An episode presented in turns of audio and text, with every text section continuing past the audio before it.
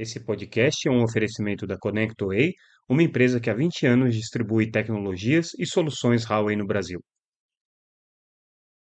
Olá pessoal, tudo bem? Aqui é Samuel Possebon, editor da Teletime, e a gente está de volta com mais um Boletim Teletime, o nosso podcast diário com as principais notícias do mercado de telecomunicações.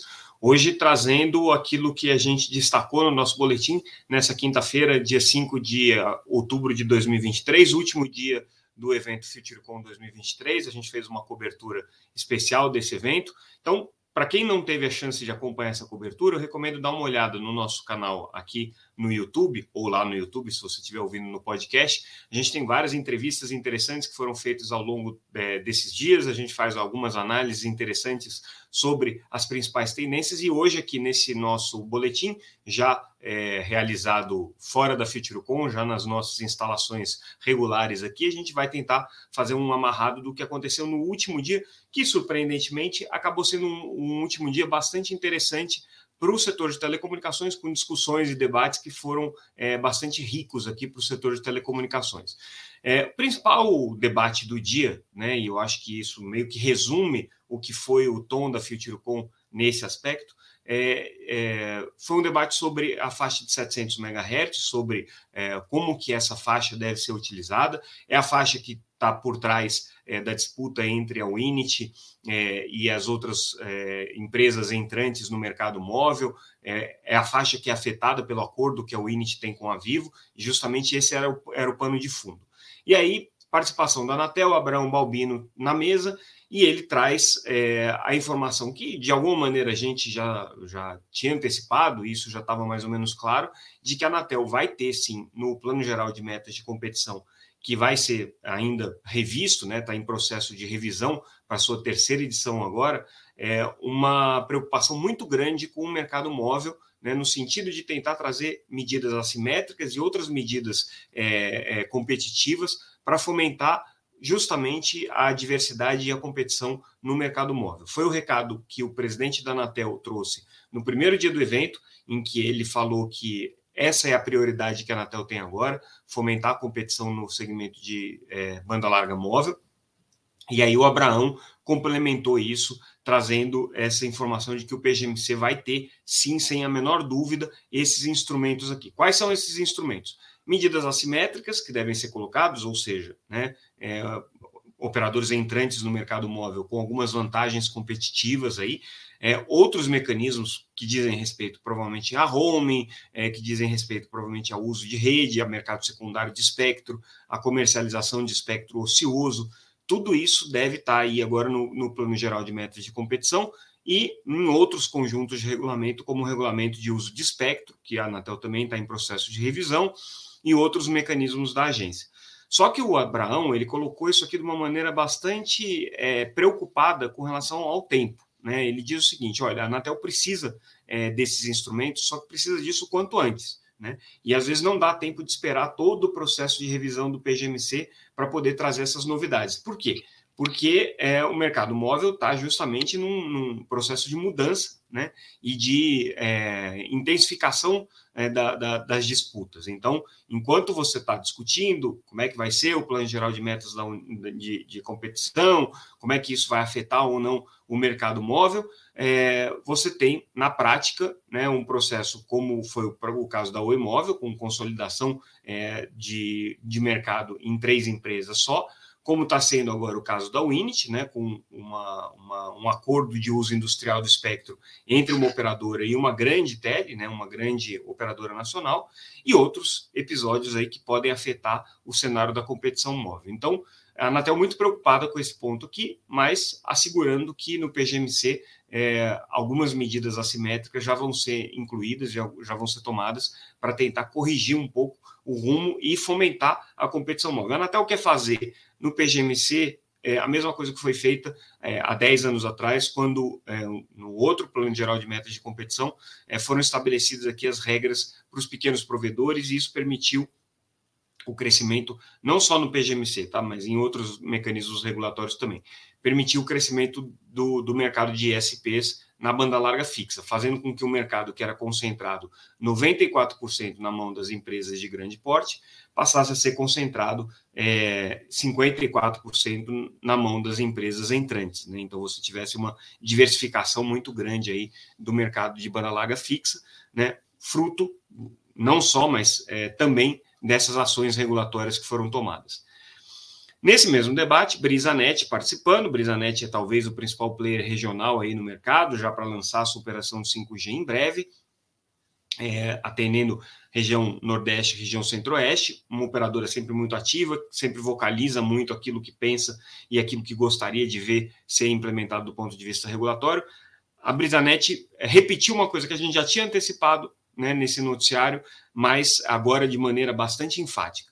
Sem a proibição do run sharing entre as grandes operadoras nas cidades pequenas, o mercado móvel não vai se tornar competitivo. O que, que o CEO da Brisanet quis dizer com isso, Zé Roberto Nogueira, quis dizer com isso? Diz que hoje, é, para as operadoras é, regionais de pequeno porte, é, carregar a obrigação de atender todos os municípios com, mais, com menos de 30 mil habitantes é um fardo, né? E é o osso da operação. E isso até aí tudo bem. Eles sabiam disso quando entraram no edital e estavam é, disputando o, o, a licitação. Onde eles acreditam que tem espaço para conseguir crescer e para conseguir ocupar algum mercado é nas cidades é, entre 30 mil e 100 mil habitantes, nessas cidades um pouco maiores. Né? Talvez, em alguns casos, algumas cidades ainda um pouco maiores, mas, assim, basicamente, o foco aqui da BrisaNet é nas cidades é, perto de 100 mil habitantes. Então, é aqui que eles vão atuar. O que ele diz é que se a Anatel permite é, o run sharing das grandes operadoras nas cidades com menos de 100 mil habitantes, e principalmente nas cidades com menos de 30 mil habitantes, a competição vai ficar inviável, por quê? O run sharing é um compartilhamento de infraestrutura, um compartilhamento é, de, de, antenas, compartilhamento de, de espectro, né?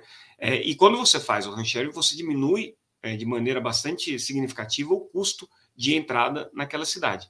Então, o cenário que o, a BrisaNet vislumbra é um cenário em que as grandes teles é, se associam né, em acordos de run sharing e entram nessas cidades com menos de 100 mil habitantes, é, compartilhando uma única torre. Com isso, elas vão ter um custo, em tese, né, de um terço do que teriam caso elas estivessem entrando em conjunto, é, é individualmente.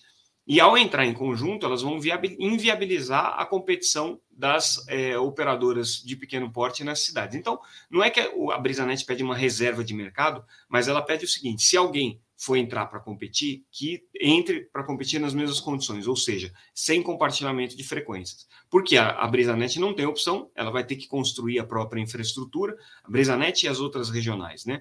Tem que construir a própria infraestrutura porque ela não tem espectro nas outras faixas para compartilhar, então ela não tem como fazer run sharing de uma coisa que ela não tem, né? É, então ela vai ter que construir a própria infraestrutura e ela precisa justamente dessa competição nas mesmas condições.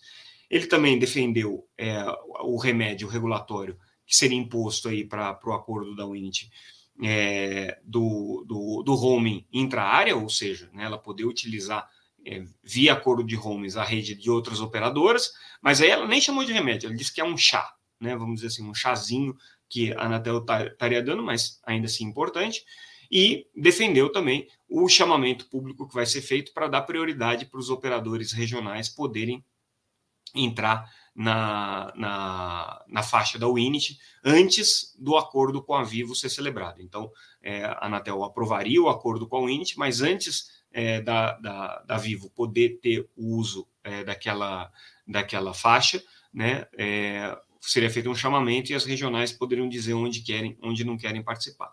Mas, de qualquer maneira, a briga toda é em torno é, dessa, dessa, dessa, desse, dessa competição no mercado móvel. É aqui que a coisa está pegando. Né? A Winit também participou do debate, né?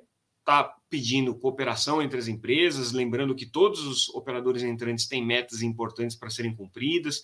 Ela se coloca como uma operadora, não como uma operadora de torre, uma operadora de telecomunicações, de rede, não como uma operadora de torre, mas, claro, ela é uma operadora neutra, né? ela não é uma operadora é, focada no mercado é, B2C, e propõe aqui, né, conclama os operadores entrantes a cooperarem entre si para poder é, cumprir aí todas essas obrigações que estão sendo colocadas, a Unity fazendo um esforço grande de se aproximar das empresas de pequeno porte, né? É, mas, claro, sem deixar de defender o acordo que ela tem com a Vivo, que é um acordo que ela considera viabilizador do seu, do seu projeto, né? da sua infraestrutura. Então, é, mas o, o, sinal aqui dessa, dessa conversa e dessa, dessa mesa é que existe sim uma, uma, uma aproximação entre os players regionais e a Unity, no sentido de que, olha, todo mundo está concordando que o acordo vai ser aprovado com esses remédios e entre os remédios vai ter o chamamento público. Inclusive a Unity está concordando com isso. Um fato que repercutiu é, de maneira interessante durante a FutureCon foi a consulta pública que a Anatel promoveu no primeiro dia do evento, né, para é, decidir qual vai ser o futuro da tecnologia 2G e do 3G. Claro que a Anatel tem aqui na visão de longo prazo é, deixar de certificar equipamentos que sejam 2G only e 3G only, como a gente já noticiou aqui, é, mas o mercado principalmente o mercado de internet das coisas, que é o mais afetado por essas duas tecnologias. É, 2G, por exemplo, hoje é a tecnologia básica para os módulos de, de IoT, é, para os módulos de POS, né, de maquininhas de cartão de crédito. 3G também muito importante para esses é, serviços, serviços de rastreamento e tudo mais. Tem um pouco de dúvida sobre como que isso daqui deve ser feito. É, as operadoras, né, e aí a gente tá, traz uma entrevista com o Alexandre Dalforno, que é diretor da TIM, acham que é importante Anatel fomentar esse debate, sim, e que é preciso dar um direcionamento de para onde que vai o 2G e o 3G, até para que as empresas possam se planejar na ocupação dessas faixas. É, mas o que a gente apurou ali, conversando com nos corredores ali da FutureCon, é que talvez seja mais interessante simplesmente desligar o 3G e deixa o 2G funcionando, que ocupa uma, uma banda muito pequena, é, desligando o 3G, você consegue fazer uma economia de royalties aí, porque o 3G é mais carregado nesse aspecto, então ele é uma tecnologia mais custosa e que vai liberar uma quantidade de espectro maior para o 4G e para o 5G nesse refarming aí que a Anatel quer, quer promover. É, mas a Anatel quer desligar tudo. Tá? A Anatel não quer dar continuidade aí para o 2G, ela está decidida a, pelo menos, interromper o licenciamento de novas estações 2G only, é, e está seguindo agora todos os ritos aí necessários para isso, com a consulta pública, com a tomada de subsídios e tudo mais. Mas o mercado aqui já repercutindo, né? E é interessante isso porque, obviamente, as operadoras precisam em algum momento é, ter uma clareza do que, que vai acontecer, né? E quando a Anatel definir e colocar, olha, daqui a tantos anos não vai mais ter rede 2G ou daqui a tantos anos não vai ter rede 3G, as empresas podem começar a correr para colocar os novos módulos. A indústria aposta no CAT1 é, NB-LTE, é, perdão, NB-IoT, como tecnologia predominante aqui para é, internet das coisas. O CAT1 é uma, uma do, um dos CATs, né, um dos blocos aqui da, da, da faixa de 4G, é, e aí, utilizando só esse bloco, ela fica muito mais econômica do ponto de vista de bateria, do ponto de vista de consumo de energia. E aí o, o, o, o NB IoT é a forma de você otimizar a, a, a transmissão para os serviços de banda larga, é, perdão, para os serviços de internet das coisas, não necessariamente de banda larga. Mudando de assunto, é, vamos falar um pouco sobre 5G. Dois dados interessantes, pesquisa da Um Dia é, trazendo informação de que o 5G ainda não está repercutindo como receitas no Brasil, isso a gente já tinha mais ou menos antecipado em outros momentos, com entrevistas com as operadoras, então o 5G ainda não está tendo impacto, apesar das receitas estarem crescendo, ainda é repasse inflacionário, 7%, 6%, mas segundo a Ondia, não vai ter é, ainda uma repercussão nesse ano e no próximo ano em aumento de receita com o 5G. Tá? Então, resumo da pesquisa aqui que eles trazem, várias análises aqui feitas pelo Ari Lopes, o consultor principal da Omdia. Recomendo quem quiser ter um pouco mais de informação sobre isso, ler a matéria, porque está bem completa. É, mas, em resumo, é isso. 5G ainda não dá dinheiro para ninguém. Uma outra pesquisa que foi é, apresentada durante o debate sobre a faixa de 700, que a gente comentou agora há pouco, é, pela McKinsey, é, também é bem instigante, bem provocativa. Tá? Essa pesquisa diz o seguinte: que o 5G está tendo um ritmo de adoção mais lento do que o 4G no mundo, tá? não, não necessariamente no Brasil, pesquisa mundial, tá? Mas é, o 5G está tendo um ritmo de adoção mais lento do que o 4G, justamente porque ele tem entre os seus principais atributos é, qualidades que vão ser exploradas só pelo mercado corporativo, que tem sido lento em adotar é, o 5G enquanto o 4G acaba suprindo as necessidades básicas aí da população de banda larga móvel, de consumo de vídeos em streaming, tudo isso funciona bem no 4G, não precisa do, do 5G. Então, o 5G está tendo um ritmo um pouco lento aí de adoção, segundo essa pesquisa que a McKinsey trouxe. Então, são duas variáveis importantes para a gente olhar no mercado móvel, porque, ao que tudo indica, o 5G vai demorar para dar dinheiro para as operadoras de telecomunicações. Esse aí é o resumo da ópera. É, postes, outro tema que foi muito discutido durante o evento, nos bastidores a gente conversou com muita gente sobre isso. Todo mundo está odiando a proposta da Anatel e da Anel sobre postes, tá? Assim, é, no reservado, as pessoas só soltam o cachorro em cima dessa, dessa proposta, uma proposta que está sendo construída aí há um ano. E por que, que as operadoras de telecomunicações estão incomodadas? Aí isso apareceu no debate público, né? Que aí é um pouco mais floreado, né? Sempre tem aquela coisa, olha, a Anatel evoluiu em alguns pontos, a Anel evoluiu, evoluiu em alguns pontos, aí dá uma dourada na pílula ali para dizer que não está tão insatisfeito assim, mas está, né? Nos bastidores está todo mundo bem insatisfeito com isso. É, o ponto que está pegando para o setor de telecomunicações é a possibilidade de que eles tenham que pagar duas vezes, tá? Uma vez pelo aluguel do poste, né, pelos pontos de fixação, então isso daí já está pacificado, que vai ter esse pagamento, ninguém discute que isso aí vai acontecer. E o outro pagamento, que é o que preocupa todo mundo, é o adicional que pode ser cobrado pela empresa exploradora de, do poste, né, aquela empresa que vai gerir esses pontos de fixação, para que seja feita a limpeza dos postes. Né? Então, aí o setor de telecomunicações fica revoltado com isso. Fala: olha, eu estou pagando aqui esse poste, o aluguel dele, há anos né, é, para uma empresa que tem como obrigação aqui manter essa, esse poste minimamente organizado. Né? Só que esse pagamento era feito diretamente para a elétrica. Né? As elétricas argumentam que não, que aquele dinheiro tinha que ir para modicidade tarifária, não podia ser usado para mais nada. Né? Daí tem toda a argumentação aí, mas o cara fala: bom, o poste chegou nesse ponto, ficou essa bagunça que ficou, e aí o Baigorre, no primeiro dia do evento, deu esse, esse recado muito claro, né? Os postes estão um caos e ninguém nega isso, né? É, mas assim, né, o, as empresas de energia receberam dinheiro e podiam ter feito alguma organização aí desse, desse poste durante o período, não fizeram. Essa é a alegação das empresas de telecomunicações aqui agora. Só que o modelo que está sendo proposto pela Anatel e pela ANEEL dá uma brecha para que haja uma sobretaxa, uma sobretaxa, né, uma sobrecobrança é, por esse ordenamento do poste. E aí isso aí não está agradando ninguém. Tem ainda a questão do valor que vai ser cobrado pelo ponto de fixação, tem uma disputa, e a gente trouxe isso em primeiríssima mão quando a gente trouxe o, o regulamento que tinha sido colocado ali em consulta pública pela ANEEL. É, consulta pública não, como subsídio para a decisão da diretoria colegiada da ANEEL que é a divergência entre o valor do poste, né, dos pontos de fixação. A ANEEL acredita que 40% do custo do poste é, é, hoje responsabilidade das empresas de telecomunicações pela carga que esse, esse, esses pontos de fixação geram, pelos problemas de manutenção que esses pontos de fixação geram, e a Anatel discorda totalmente desse valor. Na verdade, no caso da ANEEL, não é 40%, é 38%. Tá? É, e no caso da Anatel, eles discordam totalmente desse percentual e defendem aí que alguma coisa na casa de 18% é a responsabilidade do setor de telecomunicações. Isso dá um impacto muito grande no ponto, no valor do ponto de fixação. Vai de R$ reais e pouco por ponto de fixação até os 5,5, que é o que está previsto aí no regulamento. E tudo indica que vai prevalecer o valor aí do setor de, de energia, né? Assim, pelo menos é o que está no regulamento que está para ser aprovado como valor de referência.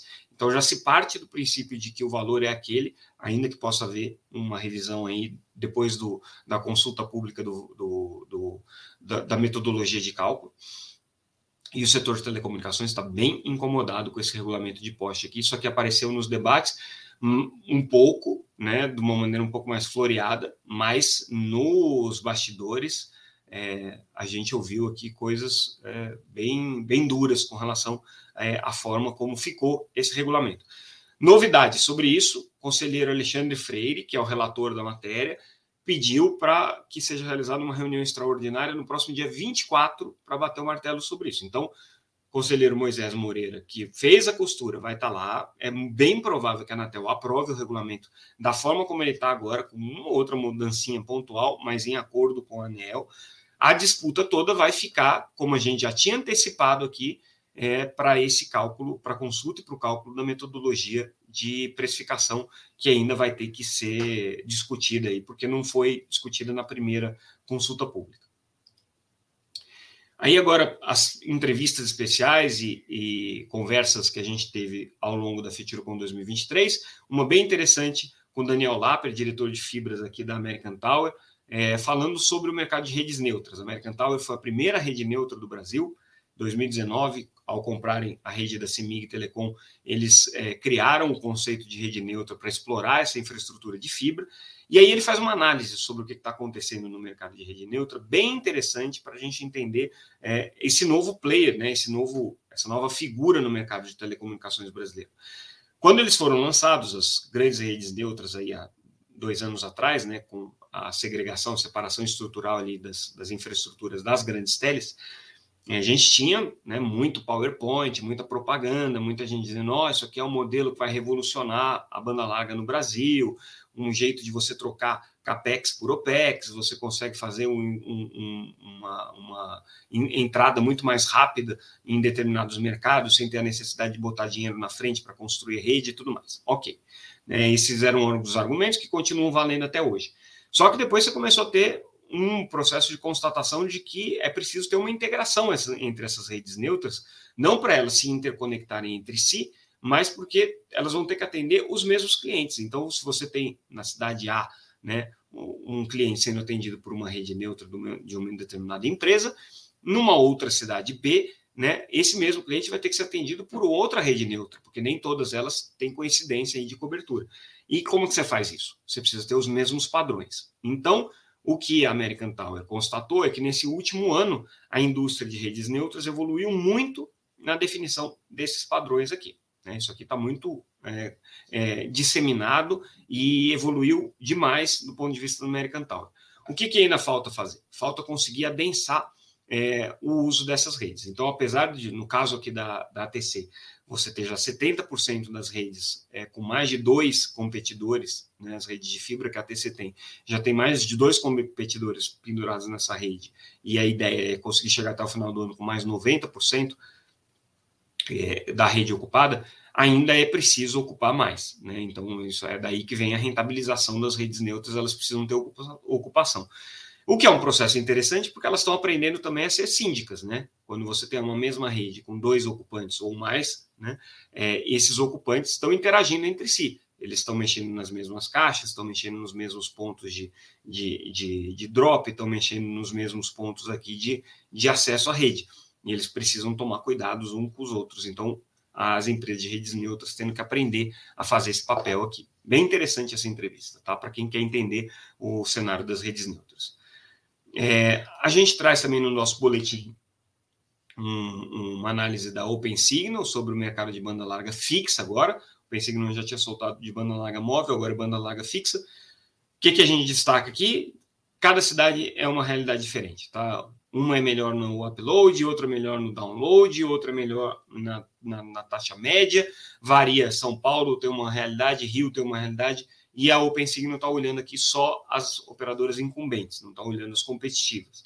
É, os valores são baixos, porque você ainda tem o ADSL sendo colocado aqui na conta, então, isso traz naturalmente né, é, as velocidades um pouco mais para baixo do que é a média da velocidade de fibra né, quando a gente olha só fibra, mas que para quem quer ter interesse, quem tem interesse de entender quem está melhor em, em, uma determinada cidade em relação a outra, dá uma olhada nessa matéria aqui, porque ela traz um, um levantamento bem detalhado dos diferentes indicadores aqui realizados pela OpenSea.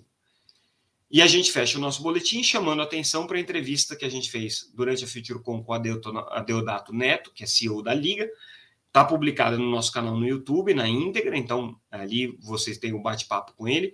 Um cara que tem uma perspectiva bem interessante, porque vem do mercado financeiro e faz essa análise do mercado de banda larga à luz das premissas aqui do mercado financeiro.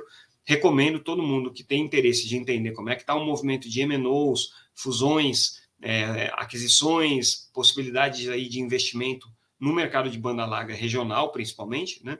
É, ouvi essa entrevista porque a Deodato conhece bem isso e agora ele está à frente de uma operadora regional, tem 350 mil assinantes. A Liga, lembrando, ela é, representa aí os assinantes da Sercontel, do que era antigamente a Copel Telecom, agora com a marca Liga, e da Nova. Então é um player regional importante que vai entrar no 5G, e aí ele antecipa um pouco do, de como é que está a preparação da estratégia da Liga para o 5G, é, que deve começar a ser uma realidade para o operador a partir de 2024.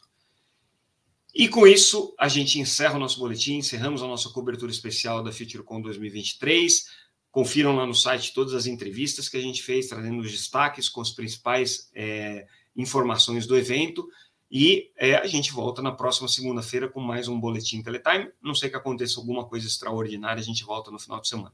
É isso, pessoal. Mais uma vez agradeço a audiência de todos vocês. Ficamos por aqui. Semana dura, mas esperamos aí ter trazido informações legais e uma boa cobertura para vocês de tudo que aconteceu. Até mais, gente. Obrigado.